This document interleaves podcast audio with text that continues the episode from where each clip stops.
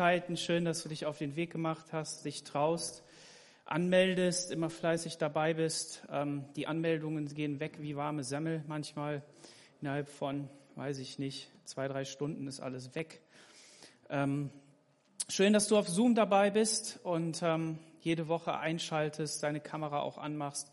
Ist immer gut zu sehen, wer da ist. Man kann Namen nachlesen, man, man sieht einfach ähm, und kann sich unterhalten, auch auf YouTube. Herzlich willkommen. Schön, dass ihr da seid und eingeschaltet habt. Ich freue mich, dass Gott uns durch diese Zeit führt und dass er zu seiner Gemeinde steht. Wir dürfen dieses Privileg nicht gering schätzen. Ich habe mal nachgeschaut, in der ganzen Zeit eigentlich haben wir im Durchschnitt 80 Gottesdienstbesucher. Ähm, es werden mehr Menschen sein insgesamt, aber immer 80 Leute, die dabei sind. Und das ist richtig cool. Lass uns mal einen Applaus geben dafür.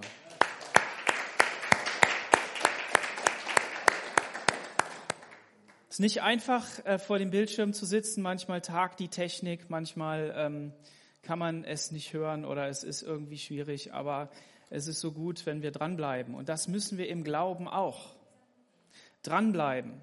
Und wir ähm, bleiben auch dran im Galaterbrief, Kapitel 5, da sind wir im Moment und lesen da, du kannst das schon gerne mal aufschlagen.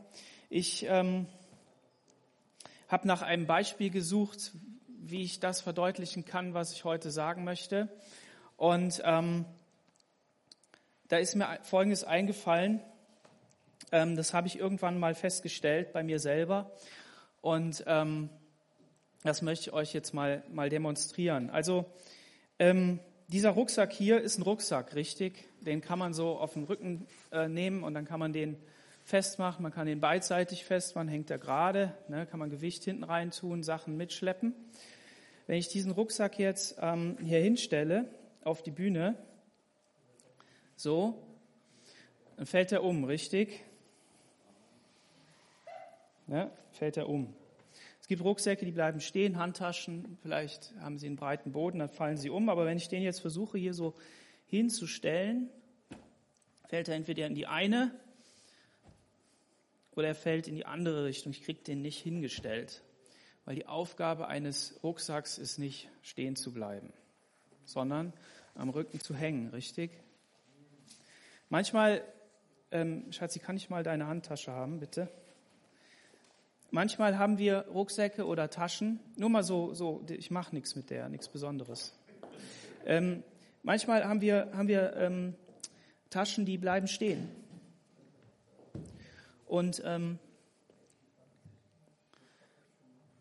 wir Männer würden sagen, wir würden die auch stehen lassen. Ja? Handtaschen, gibt auch Männerhandtaschen, keine Frage. Aber gehört halt zu einer Frau und ähm, bleibt stehen. Aber der eigentliche Sinn einer Handtasche ist eben nicht stehen zu bleiben, oder? Sondern der Sinn der Handtasche ist, dass man sie mit, mitträgt. Ähm, ich glaube, sie hat einen doppelten Sinn. Man hat da alles drin. Ein Mann findet da eh nie was. Muss man mal eine App entwickeln, die das dann findet. Und vor allen Dingen ist da immer alles drin. Ja, ist immer alles drin. Und wenn ich die Tasche tragen würde, die meine Frau getragen hätte, wäre ich schon so. Ja, ich wundere mich, dass sie das kann. Gut, sie hat drei Kinder geboren und die getragen. Von daher ähm, ist sie stark. Ja. Ähm, aber der, der, der, der Sinn ist, was mitzutragen und natürlich auch überhaupt, ähm, das muss passen, ja, es muss schön sein. Äh, es ist, ein, ist ein, ein, ein Gegenstand, der, der macht schön. Vielen Dank.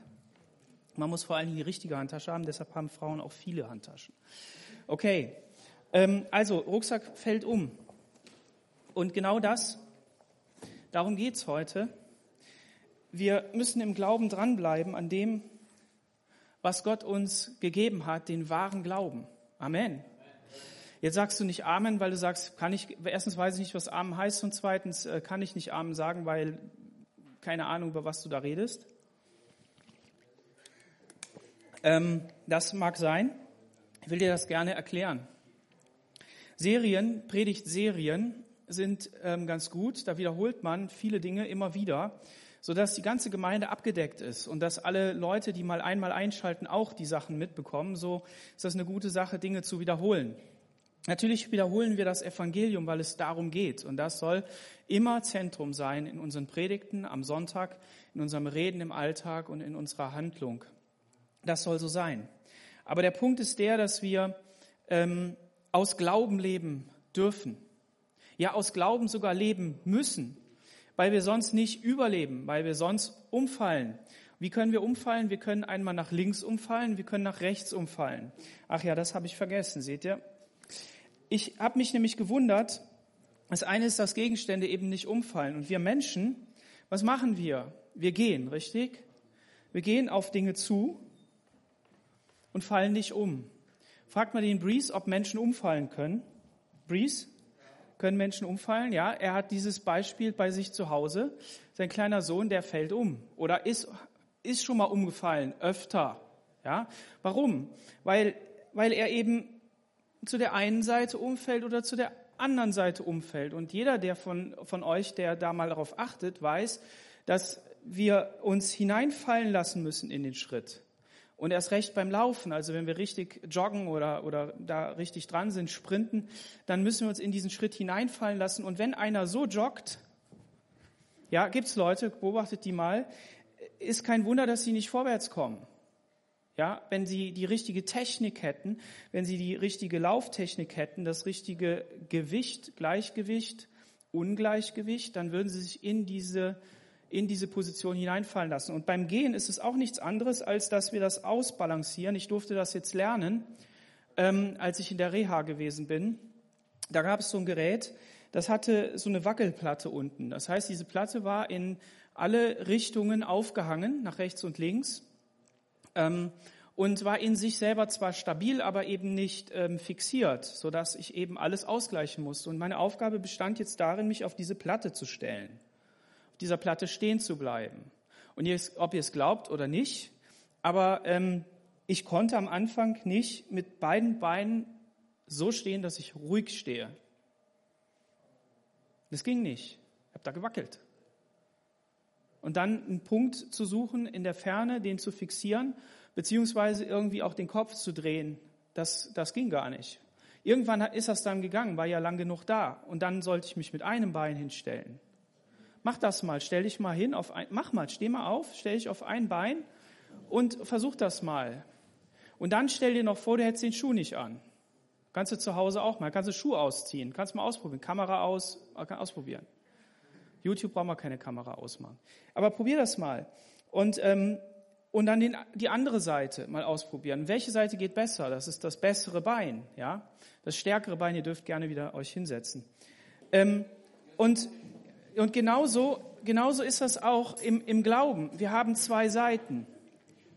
Wir haben zwei Seiten. Wir haben rechts und wir haben links. Wir haben zum einen haben wir ähm, für links haben wir die Rebellion und für rechts haben wir das Gesetz. Und dazwischen schwanken wir als Menschen. Und wenn wir nicht, warum Rebellion und warum Gesetz? Ja, ganz einfach, weil wenn einer kommt und sagt, du musst in den Gottesdienst kommen, du musst deine Bibel lesen, du musst eine Stunde früher aufstehen, du musst was weiß ich, deinen Eltern gehorchen, deinen Kindern, zu deinen Kindern lieb sein, die Verkehrsregeln einhalten, du darfst nicht ähm, äh, schimpfen, wenn der andere da so bescheuert fährt, ähm, du, ähm, was fällt uns noch alles ein? Überleg mal Beispiele. Dann rebellieren wir und sagen, nee, das mache ich nicht. Und dann kommen so coole, fromme Sprüche, kennt ihr die? Ja, also für mich ist es viel besser, wenn ich das am Nachmittag mache, mit der stillen Zeit ja, da redet Gott besser zu mir. Das habe ich so im Herzen, da habe ich Frieden drüber. Wenn die Gemeinde gesagt hat, wir treffen uns zum Frühgebet. Das, ich, ich, bin kein Frühaufsteher, ich, ich, kann das gar nicht. Gott redet zu mir nur abends. Oder umgekehrt, wenn man abends zur, zur Gebetsveranstaltung kommt, zur, zur, Bibelstunde kommt. Nee, also, nee, also die Art, das, das geht gar nicht, das kann ich nicht. Rebellion. Oder? Umgekehrt ist es so, wenn, wenn einer sagt, ähm, ich, ich muss das machen, weil das ist, da, das ist wichtig und das ist Punkt 1, 2, 3, 4, 5 und danach richte ich mich, meine Werte, ähm, und, und du hältst die ein und dann guckst du auf den anderen und sagst, hm, der hält die nicht ein, also ich weiß ja nicht, ob das ein richtiger Christ ist. Das ist die Gesetzlichkeit. Das sind die, das ist die, ähm, ja, es sind diese beiden Seiten. Und was ist für uns wichtig? Für uns ist wichtig, dass wir in der Mitte bleiben. Aber nicht starr wie der Rucksack oder wenn ich den Mikrofonständer nehmen würde und den abmache, die Stange und so hinstelle, fällt er um. Sondern lebendig mit einem Gehörorgan, und der Johnny weiß, wovon ich spreche, dem sein Gehörorgan ist durch zehn Meter Brett kaputt gegangen oder zumindest beeinflusst, sodass er schon mal umfallen kann oder nicht gerade gehen kann. Entschuldigung, Johnny, dass ich das so sage, aber ihr könnt für ihn beten, dass er da wieder ganz geheilt wird. Ähm, und ähm, und er musste Übungen machen, dass das wieder ins Gleichgewicht kommt, sodass er gerade gehen kann. Er kann gut gerade gehen, kann Fußball spielen, Traum, Traumtore schießen und so.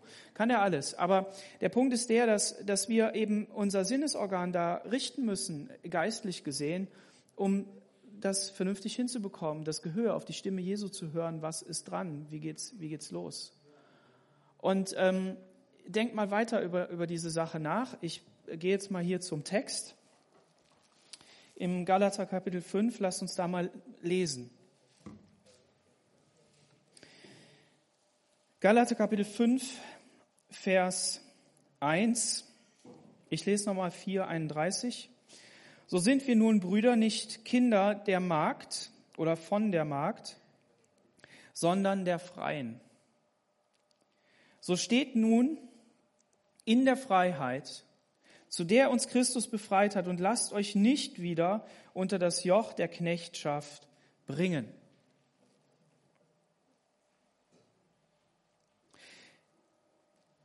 So steht nun in der Freiheit. Was war die Situation? Die Galater, das war, ein, war eine Gemeinde, das war eine, eine Gemeinde, ähm, können auch mehrere Gemeinden gewesen sein, die das wahre Evangelium gehört haben, die waren Heiden. So wie wir. Außer du gehörst zum Volk Israel von Natura aus. Aber Heiden, Menschen, die nicht zum Volk Gottes gehört haben. Und, ähm, und diese Menschen haben das Evangelium in purer Form gehört. Und dann haben sie sich durch den Glauben, aufgrund des Glaubens bekehrt und haben gesagt, ja, das glauben wir, Jesus, komm in unser Leben, befreie du uns von unserem alten Leben. Wir haben den Götzen gedient, wir, haben, ähm, wir waren Atheisten vielleicht auch. Wir waren Leute, die von Gott nicht viel gehalten haben. Wir haben aber vielleicht auch eben verschiedene andere Götzen gehabt. Und da sind wir nachgelaufen. Naturgeister und so weiter. Alles Mögliche von Zeug.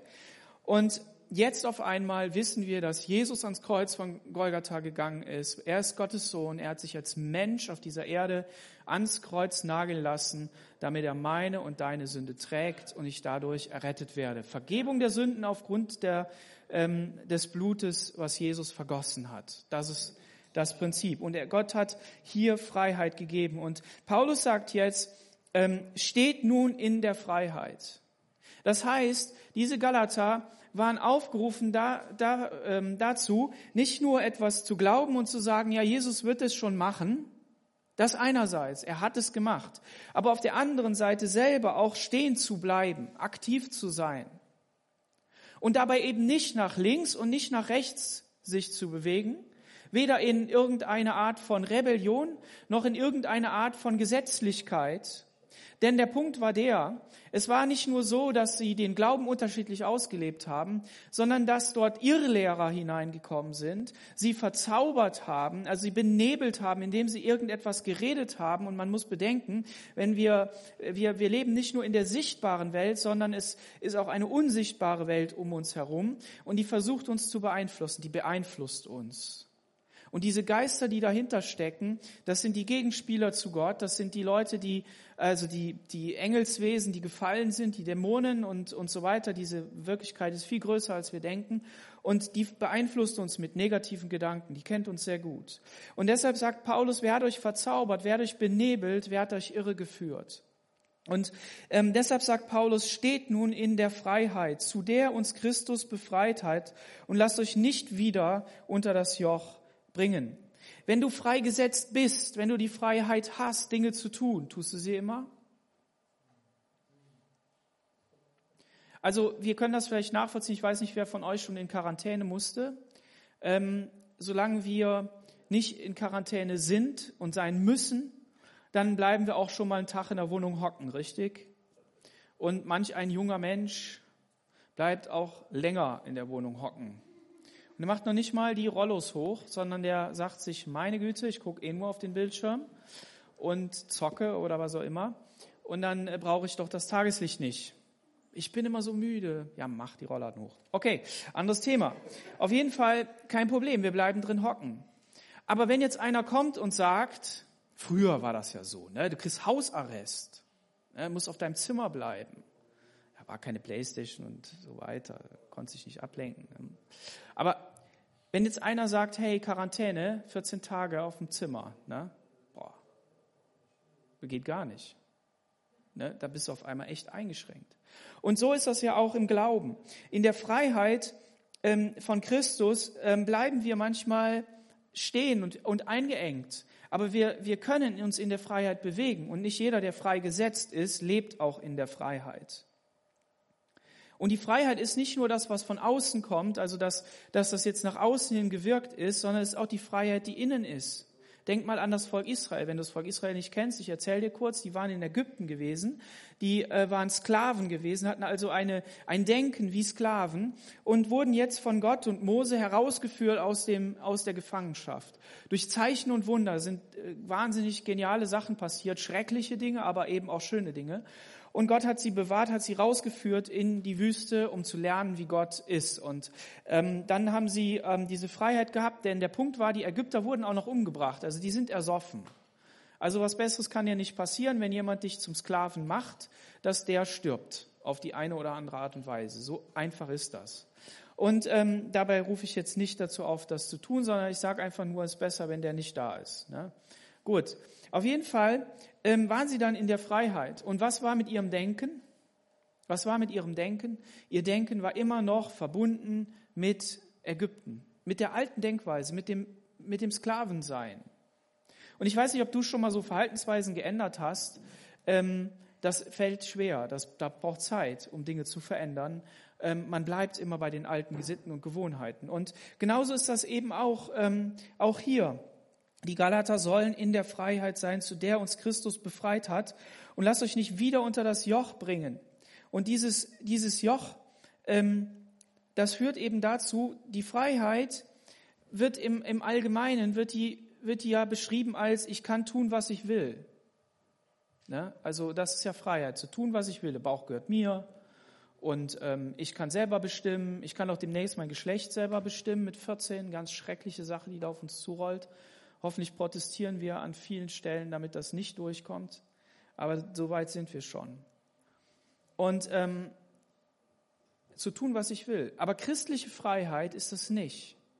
Christliche Freiheit, was ist christliche Freiheit? Jetzt schnallt euch an, ja, nicht gleich hochgehen, wenn ich das sage. Zu tun, was das neue Ich gern will.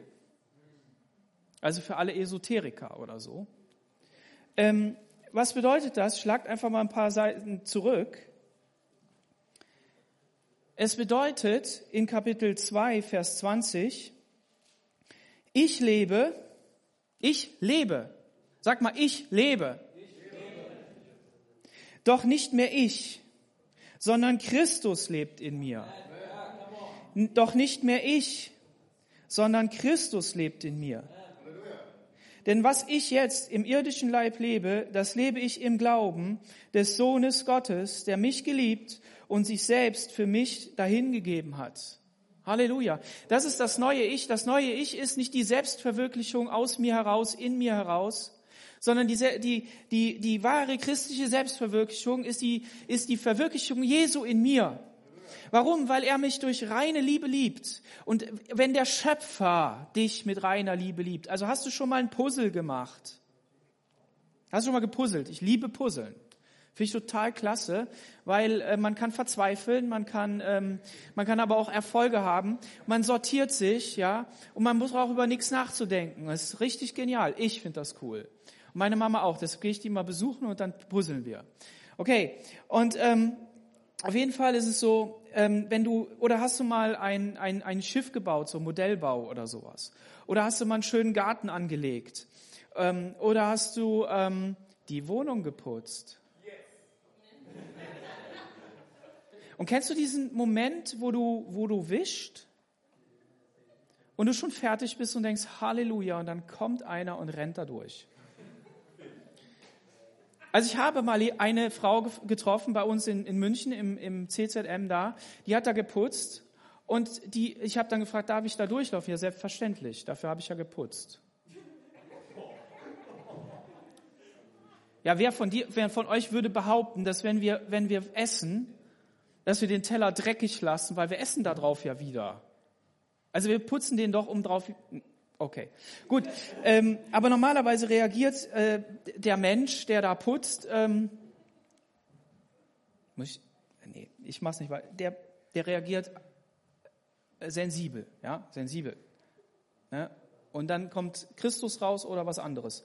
Auf jeden Fall ähm, was ich sagen will ist, wenn man also etwas gemacht hat, wenn man etwas gebaut hat, etwas wirklich mit, mit Fleiß und Anstrengung, du kannst ja auch ein neues Auto kaufen, ne? Breeze zum Beispiel, ne? Ähm, vielleicht, du kannst es nachvollziehen, äh, wenn dann da eine, ein Kratzer drin ist. Ne? So, und, ähm, und, und das heißt also, der Schöpfer, der dich liebt, der dich perfekt gemacht hat und ähm, der dich noch mal mehr perfekt machen will, weil was dazwischen passiert ist, der wird doch ähm, der wird dich doch so sehr lieben, dass, dass das ausreicht. Ja? Und, ähm, und das bedeutet, dass wenn er jetzt also durch dich lebt, dann wird er doch nicht irgendeine verstellte Fratze dabei rauskommen lassen. Da wird er doch nicht irgendwas rauskommen lassen, wo er was drüber bügeln möchte, sondern Gott hat den Menschen geschaffen in sein Bild mit freier Entscheidung, um so zu sein wie, wie Gott im Ebenbild geschaffen. Und das bedeutet, dass wenn ich sage nicht mehr Christus lebt, äh, nicht mehr ich lebe, sondern Christus lebt in mir, dann bedeutet das so viel wie, dass Gott dich dich edel machen will, indem wie er dich geschaffen hat und dir etwas Neues von ihm schenken möchte, damit das, was er eigentlich mit dir vorhatte, die Bestimmung, die eigentlich in dir ist, wie du ausleben sollst, wie du sein sollst, wie dein Verhalten ist, dass das wirklich rauskommt. Und deshalb ist christliche Freiheit eben so viel mehr, als nur zu tun, was man will. Und der, ähm, wir gehen wieder zurück in das Kapitel 5. Und ähm, da ist halt diese, da ist halt diese, diese Irrlehre da, der Judaismus, die, die Gesetzlichkeit, ja, die menschliche Dinge da hineinbringt und die sagt, das Gesetz, die Erfüllung des Gesetzes bringt Freiheit, bringt Leben. Und umgekehrt ist christliche Freiheit, dass wir unter Gesetz stehen der Freiheit des Heiligen Geistes, der das in uns erfüllt. Römer 8, Vers 4. Können wir mal kurz aufschlagen. Römer 8, Vers 4. Damit die Gerechtigkeit, die das Gesetz fordert, in uns erfüllt würde, die wir nicht nach dem Fleisch leben, sondern nach dem Geist damit das in uns erfüllt wird.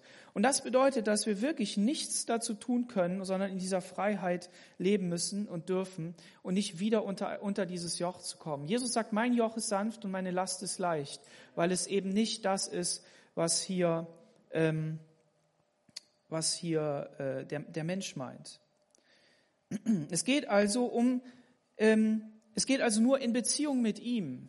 Es geht nur dadurch, dass wir in Beziehung mit ihm leben können. Weil, ähm, ja, okay, lassen wir es so stehen. Also entweder Rebellion oder Religiosität. Und entweder ich bin gegen das eine oder ich bin gegen das andere, weil ich das alles gar nicht schaffe zusammen. Oder ich entscheide mich, den Weg in der Mitte zu gehen mit Jesus, der mich führt. Und dann weiß ich auch, wann ich nach rechts und wann ich nach links gehen muss. Und das ist so wichtig. Und der Punkt ist der, um es ganz verkürzt zu sagen, und das werden wir, werden wir eben auch sehen in, in Kapitel 6, ich ähm, lese es einfach schon mal vor, Vers 2, einer trage des anderen Last, so werdet ihr das Gesetz Christi erfüllen. Das geht doch nur aus Liebe. Das geht nur aus Liebe zu Jesus und aus Liebe zum Nächsten. All die Dinge, die wir tun im Reich Gottes, können nur aus Liebe geschehen. Die Liebe ist das Größte. Liebe trägt alles. Sie, sie duldet alles. Sie hofft alles. 1. Korinther 13. Wenn wir das nicht tun, dann gibt es ähm, sechs Punkte, die ich ähm, gefunden habe. Und da möchte ich mal kurz ähm, drauf eingehen. Menschen, die die Aufgabe des Heiligen Geistes übernehmen, ich zeige dir all deine Fehler.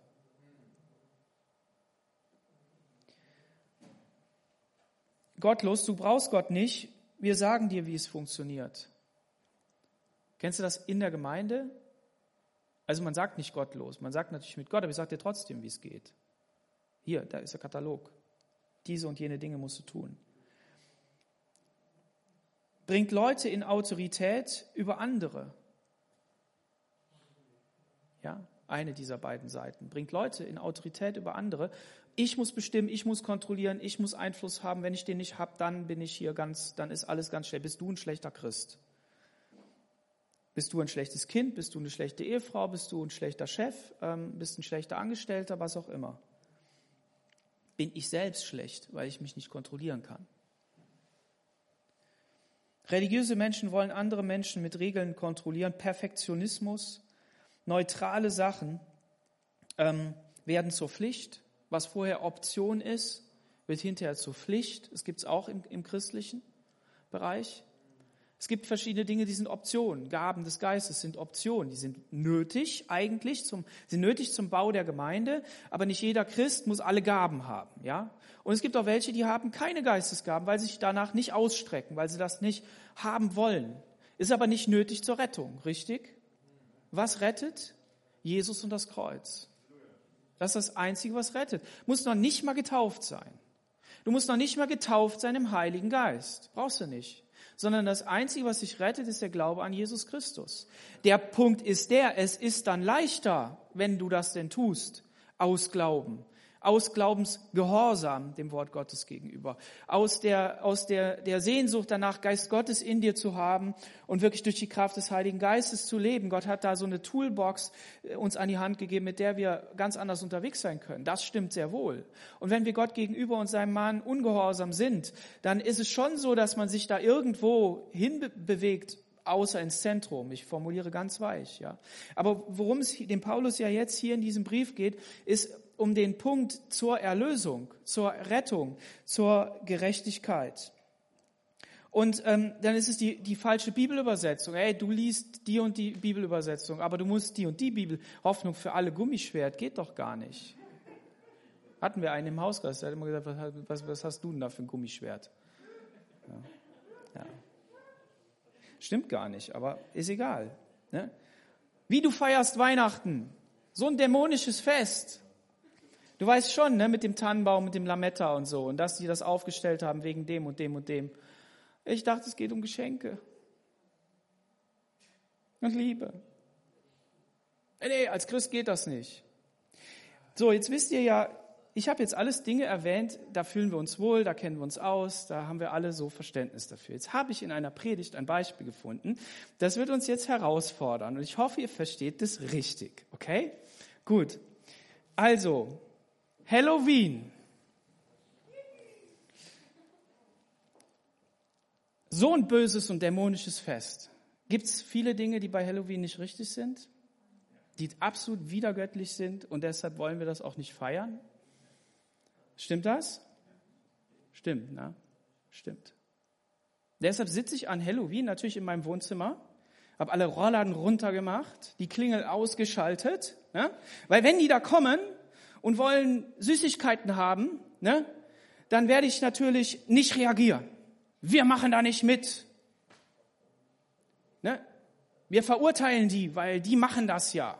Ne? Manche machen ja bei den Sternsingern nicht auf. Wir haben das früher nicht gemacht. Da machen wir nicht mit. Verurteilung. Kannst dir eine Seite aussuchen, wenn du willst.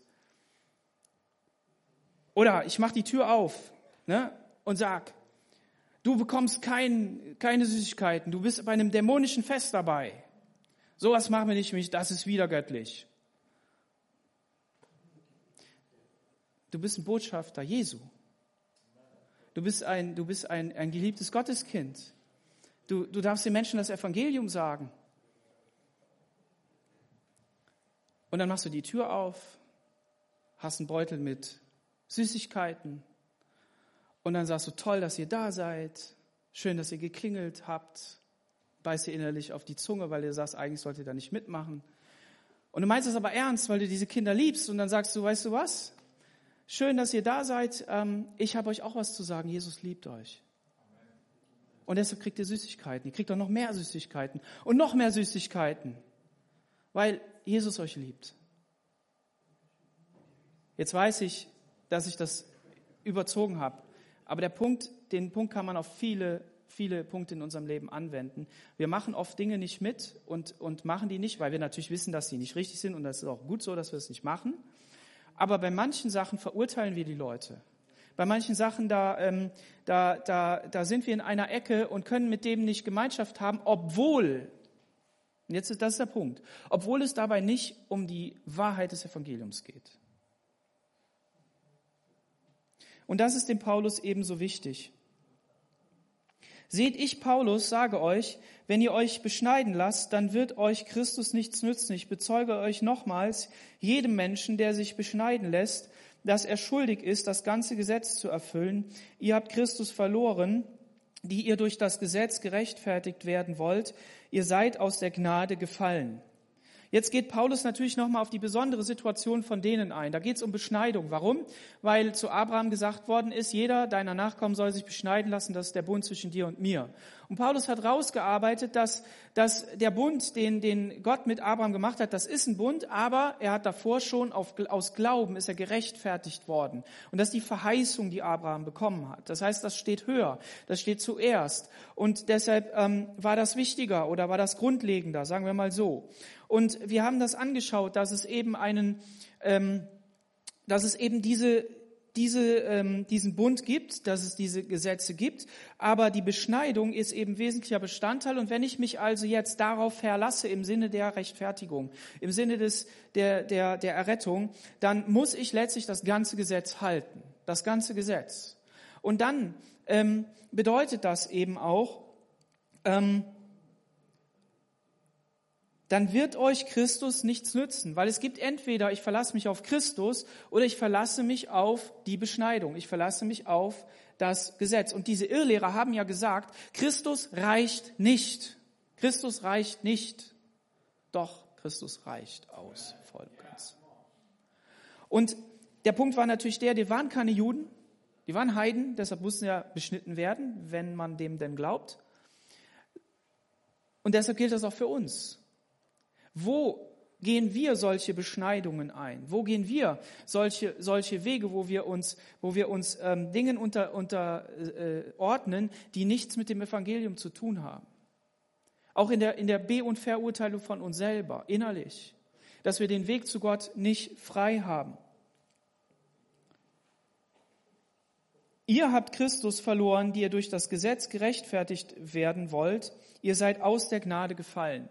Und dieses aus der Gnade gefallen, ähm, das, das ist das Wort, was auch an anderer Stelle in Bezug auf das Salz gesagt wird. Jesus sagt, ihr seid das Salz der Erde, aber wenn das Salz fade geworden ist, dann ist es zu nichts mehr Nütze, als hinausgeworfen zu werden. Ja? Und, ähm, und der Punkt ist aber, dass hier Christus an Wirkung und Wirksamkeit nicht verliert, wie das Salz sondern äh, Christus behält seine Wirksamkeit, nur ich selber als Person bin herausgetreten aus dem, Wirk, aus dem Wirkkreis Christi und wundere mich dann, warum die Dinge nicht funktionieren in meinem Leben. Der Segen Gottes nicht fließt. Abraham wurde gesegnet aufgrund des Glaubens oder ihm wurde Verheißung zugesprochen, die hat er erlangt aufgrund des Glaubens und dann ist Segen daraus geflossen. Wenn in deinem, in deinem Leben kein Segen fließt, in der Beziehung zu Gott, dass du merkst, dass du richtig bist, das hat nichts mit Erfolg zu tun, sondern in Bezug auf, auf den, den Segensstrom Gottes, die, die Gnade Gottes, die durch dein Leben fließt, dann, dann überleg mal, ob du die richtige Stellung zu Jesus hast, ob du aus Glauben heraus lebst oder aus, ob du aus diesem Wirkungskreis, aus diesem Wirkungsfeld des Glaubens herausgetreten bist. Wir aber warten im Geist durch den Glauben auf die Hoffnung der Gerechtigkeit. In Kapitel 3, Vers 3, da haben wir schon gelesen, seid ihr so unverständlich, im Geist habt ihr angefangen, wollt ihr es nun in eigener Kraft vollenden? Das ist die, die Quintessenz. Wollen wir es aus der Kraft Jesu vollenden oder wollen wir es aus eigener Kraft ähm, vollenden? Wir warten im Geist durch den Glauben auf die Hoffnung der Gerechtigkeit. Das, das ist hier zusammengefasst, dass wir uns auf den Geist verlassen den Geist Gottes, der in uns wirkt, der zu unserem Geist spricht. Und dass wir nicht auf unser Fleisch, auf unsere Menschlichkeit achten, sondern dass wir in, im Sinne jetzt der Abhängigkeit davon, sondern dass wir Abhängigkeit sind von dem, was Gott in uns hineinspricht, was er uns zuspricht. Und im Glauben auf die Hoffnung der Gerechtigkeit. Weil wenn wir auf das Fleisch gucken, dann merken wir, so gerecht sind wir noch nicht. Da ist so viel nicht durchgebacken. Und dann brauchst du Hoffnung. Du brauchst Hoffnung, die sich ausstreckt auf etwas, das, das da ist, das kommt und das wird.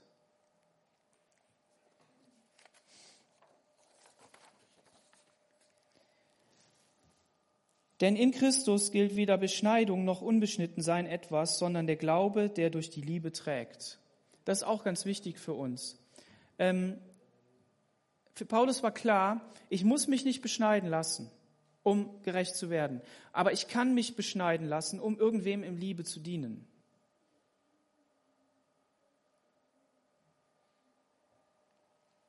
Denn weder das eine rettet mich, noch das andere rettet mich. Ja, versteht ihr das? Weder das eine noch das andere. Sondern der Glaube, der durch die Liebe tätig ist. Hier haben wir das. Durch die Liebe der Glaube, der durch die Liebe tätig ist.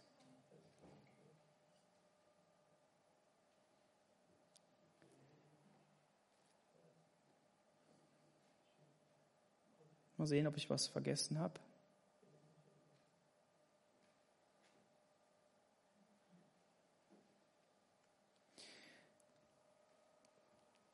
Ihr lieft gut. Wer hat euch aufgehalten, die Wahrheit nicht, der Wahrheit nicht zu gehorchen? Solches Überreden ist nicht von dem, der euch berufen hat. Ein wenig Sauerteig durchsäuert den ganzen Teig. Ich vertraue auf euch im Herrn. Ihr werdet nicht anders gesinnt sein. Wer euch aber verwirrt, der wird sein Urteil tragen. Er sei, wer er wolle.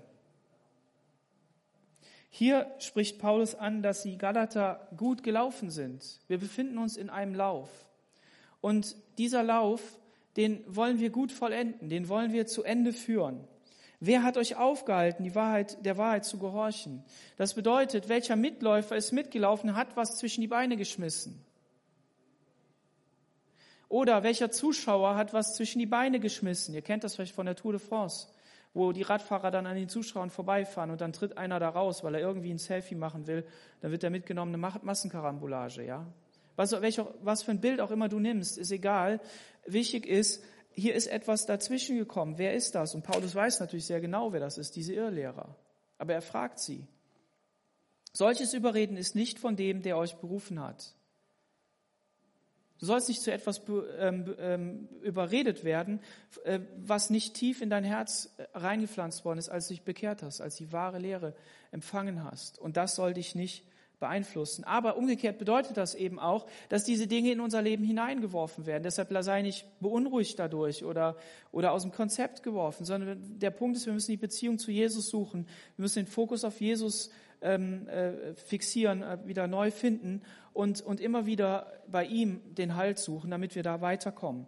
Und Paulus äh, sagt, ich vertraue auf euch im Herrn, ihr werdet nicht anders gesinnt sein. Der hat vorher in dem Kapitel gesagt, ich verzweifle, total, ich verzweifle absolut. Aber hier sagt er, ich vertraue auf euch im Herrn. Wir sagen ja heute so, ich glaube an dich. Was wir damit ausdrücken wollen, ich habe Vertrauen, dass du das schaffen kannst und immer in dem Bewusstsein, dass Gott es in dir schafft. Wir wollen dem anderen dadurch einen Zuspruch geben, wir wollen ihm etwas sagen. Und hier wird, hier sagt Paulus, ich vertraue auf euch im Herrn. Ich glaube, dass ihr das schaffen könnt. Ich vertraue darauf. Warum? Weil der, der das geschaffen hat, dieses Werk in dir, der das die Grundlage gelegt hat, der wird es auch zu Ende führen. Und wer ist letztendlich derjenige, der da was hineinschmeißt, äh, ist der Satan selbst. Der will uns von diesem Weg wegbringen. Deshalb, wir haben nicht mit Menschen zu kämpfen, sondern wir haben mit Geistern zu kämpfen. Wir haben nicht mit uns selber zu kämpfen, sondern wir haben mit den Geistern, die dahinter stecken, zu kämpfen.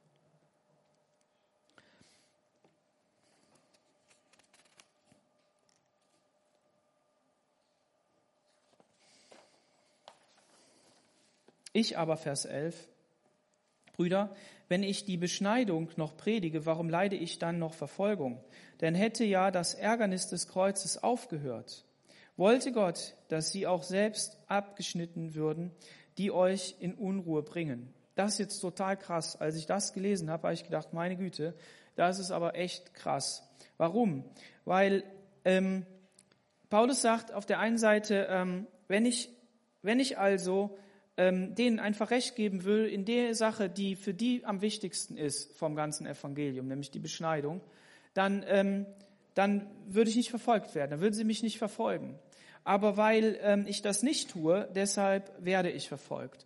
Und Paulus hat sehr wohl abgewogen, um was geht es. Denn Paulus war selber einer, der Timotheus hat beschneiden lassen. Das heißt, in Paulus war es klar gewesen, wenn man den Text dann da liest, dann merkt man, er hat seinen, seinen, ähm, seinen geistlichen Sohn beschneiden lassen, weil er einer bestimmten Menschengruppe dienen wollte. Aber nicht in, in dienen in, in Rechthaberei und in Willen aufdrücken und ich ordne mich jetzt eurem Willen unter, und verleugnen dadurch die Wahrheit des Evangeliums, sondern in Liebe zu ihnen, um ihnen dienen zu können. Und da ist es sehr wohl richtig, dass wir selber unsere Freiheit einschränken ähm, für die Liebe zu dem anderen. Das können wir tun. Aber das bedeutet nicht, dass wir uns in unserer Überzeugung ähm, verbiegen lassen. Und das hat Paulus hier gemacht. Und was jetzt total krass ist, ist, dass er sagt, ähm, wollte Gott, dass sie auch selbst abgeschnitten würden. Abgeschnitten würden, man, wenn man da die Übersetzung nebeneinander legt, dann merkt man, dass das in die Richtung geht, die sollen sich doch gleich kastrieren. Also wenn sie schon Vorhaut abschneiden, dann soll sie es ganz wegnehmen. Also Paulus hat hier eine, eine, eine Erregung in sich, die er den, den Galatern nochmal so richtig unter die Nase reiben will und etwas überspitzt sagt. Und Jesus sagt ja auch, hack die Hand ab, hack den Fuß ab, besser kommst ohne in den Himmel. Ne? Das sind diese Untiefen, die wir vielleicht nicht ganz verstehen, aber wo wir eine Stoßrichtung sehen und sagen, ja, wenn sie es doch so entschieden meinen, dann soll Gott denen doch sagen, ja, dann mach doch gleich Tabula rase. Es gibt ja Leute, die, die das gesagt haben, ja, dann werden wir halt Mönche, dann gehen wir halt ins Kloster, gehen wir in die Wüste, werden wir Priester und, und sind nicht verheiratet und so. Solchen, solche extremen Sachen gibt es und die, die guten ähm, Beweggründe dieser Menschen möchte ich nicht in Frage stellen. Aber der Punkt ist der, dass wir zur Freiheit in Christus berufen sind und dass es nicht um diese Äußerlichkeiten geht und um, um diese Dinge, sondern dass es um viel mehr geht, was der Geist Gottes in uns verändern möchte. Ihr aber, Brüder, seid zur Freiheit berufen, nur beachtet nicht die Freiheit als Gelegenheit für das Fleisch, sondern dient einander in Liebe. Diese Freiheit, die da, die da kommt, ähm, die bedeutet nämlich nicht Autonomie und Selbstbestimmung, was ja ganz tolle Begriffe für uns sind. Ich muss autonom handeln, ich bin selber mein Chef und ähm, ich muss selbst meine Selbstbestimmung finden. Es sind ja ganz große Schlagworte und vielleicht ist da auch vieles richtig dran, vieles richtig dran. Aber was bedeutet es als Christ das zu tun? Es bedeutet viel mehr Selbstbeherrschung in der Kraft des Heiligen Geistes zu haben. Das ist noch nicht die Beantwortung dieser Frage, die dahinter steht. Aber der Punkt ist, dass der Schwerpunkt wo ganz anders gesetzt wird. Und dann hast du auch Freiheit, selbstbestimmt zu leben. Nämlich die Bestimmung, die Christus in dich hineingelegt hat. Wenn wir aber danach suchen, uns selbst zu verwirklichen oder selbst zu, äh, zu gestalten, dann werden wir automatisch auf den falschen Weg kommen, weil wir nicht die Antwort bei, bei Jesus suchen. Unterwerfung des Fleisches unter die Kraft des Heiligen Geistes, Leitung des Heiligen Geistes, habe ich mir hier aufgeschrieben. Das ist christliche Freiheit. Und hier spricht er ja einen Bereich an. Heißt das dann, dass wir einfach darauf lossündigen können und dass das alles egal ist? Dass wir, dass wir das einfach machen sollen? Nein, das heißt es nicht. Sondern das heißt, dass wenn wir Jesus suchen und aus der Liebe heraus ihm dienen und ihn seinen Geist wirken lassen, wird er uns verändern, dass wir den Wunsch haben, das, was dann in, im, ähm, in der nächsten Predigt kommt, ab Vers 16, dann wirklich erfüllt wird, dass der Geist Gottes in uns gute Frucht hervorbringen kann und nicht böse Sachen. Und dass das halt da hineinkommt, Unterwerfung des Fleisches. Also wir, wir sollen wirklich nicht ähm, nicht einfach dieses unter so einem Deckmantel gehen. Ja, ist ja alles egal. Petrus sagt, dass der Mantel des Bösen, sollen, den Mantel des Bösen oder so ähnlich, äh, sollen wir nicht anziehen. Ja, und das heißt also, wir wir müssen hier wirklich sehen, was ist die Stoßrichtung. Und ein Punkt ist, vielleicht hilft er dir weiter. Wenn, wenn, wenn also die Gesetzlichkeit sagt, ja, du musst das Gesetz einhalten und das und das sind die Regeln und dieses und jenes ist noch wichtig, dann sagt Jesus, ja, das Gesetz war gut und ist gut, Gott hat es gegeben, aber ich gebe dir noch meinen Geist. Dadurch verstehst du nicht nur den Buchstaben, sondern den Geist des Gesetzes. Was sagt der eigentlich? Was ist das, was er eigentlich aussagen möchte? Und dann bedeutet das, dass wir einander eben ähm, dienen durch die Liebe. Noch nicht mal aus der Liebe heraus, sondern durch die Liebe. Das heißt, ähm, mach dich einfach auf, Jesus nachzufolgen und diene dem Nächsten, diene dem anderen und dann wirst du Liebe hinausbringen. Warte nicht erst auf die Liebe, die du bekommst und dann kann es gehen, sondern, sondern handel da drin und Gott will dadurch ähm, dich weiterführen. Denn das ganze Gesetz ist in einem Wort erfüllt, nämlich liebe deinen Nächsten wie dich selbst. Wenn ihr euch aber untereinander beißt und fresst, dann seht zu, dass ihr nicht voneinander verzehrt werdet. In einem Wort erfüllt. Das ganze Gesetz ist in einem Wort erfüllt. Liebe deinen Nächsten. Liebe Gott und liebe deinen Nächsten. Das beißt sich nicht hier an der Stelle. Aber lass uns nicht aufeinander rumhacken, und lass uns nicht aneinander beißen und fressen, ist ja, ist ja eine Verstärkung derselben Sache, sogar auffressen. Dann seht zu, dass ihr nicht voneinander verzehrt werdet. Das heißt an einer anderen Stelle, denjenigen, der, der ähm, einen falschen Weg eingeschlagen hat, der gesündigt hat, den bringt in aller Sanftmut und Liebe zurecht.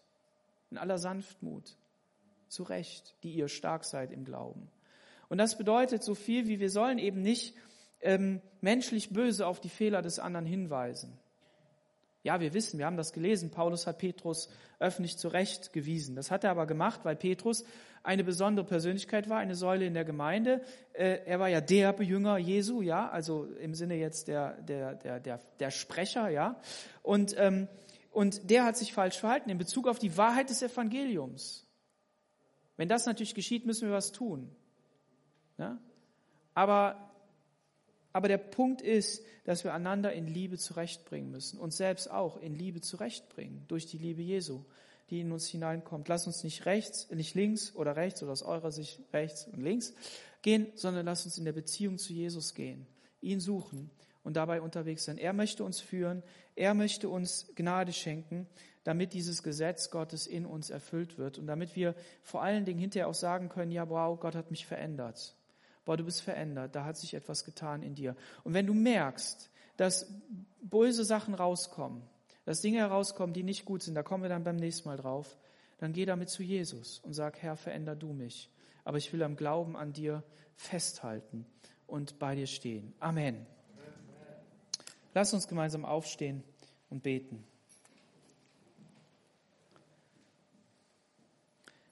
Herr Jesus, wir danken dir für deine Gnade, die jeden Tag neu ist. Wir danken dir dafür, dass du uns aufforderst, mit dir zu gehen, dass du uns an der Hand nimmst, dass du bei uns bist, dass du uns führst und leitest. Herr Jesus, ich danke dir für meine Geschwister, ich danke für alle Freunde, ich danke für jeden, der das erste Mal dabei ist. Ich bete darum, dass jeder, der dein Wort hört, Herr, versteht, was in seinem Leben dran ist. Herr, wo er gesetzlich wird, wo er ähm, Überzeugungen hat, womit er andere richtet, oder wo er in Rebellion lebt, weil er sagt, ja, boah, nee, so entschieden will ich nicht. Oder der ist nicht entschieden genug. Ich muss, ich muss mich dagegen auflehnen, weil Dinge unvergeben sind vielleicht im Leben. Weil man nicht genug Freiheit erlebt hat im Leben, weil man unterdrückt worden ist. Herr, ich bete darum, dass du uns klar machst, dass wahre Freiheit der Kinder Gottes nur in der Beziehung zu dir sein kann.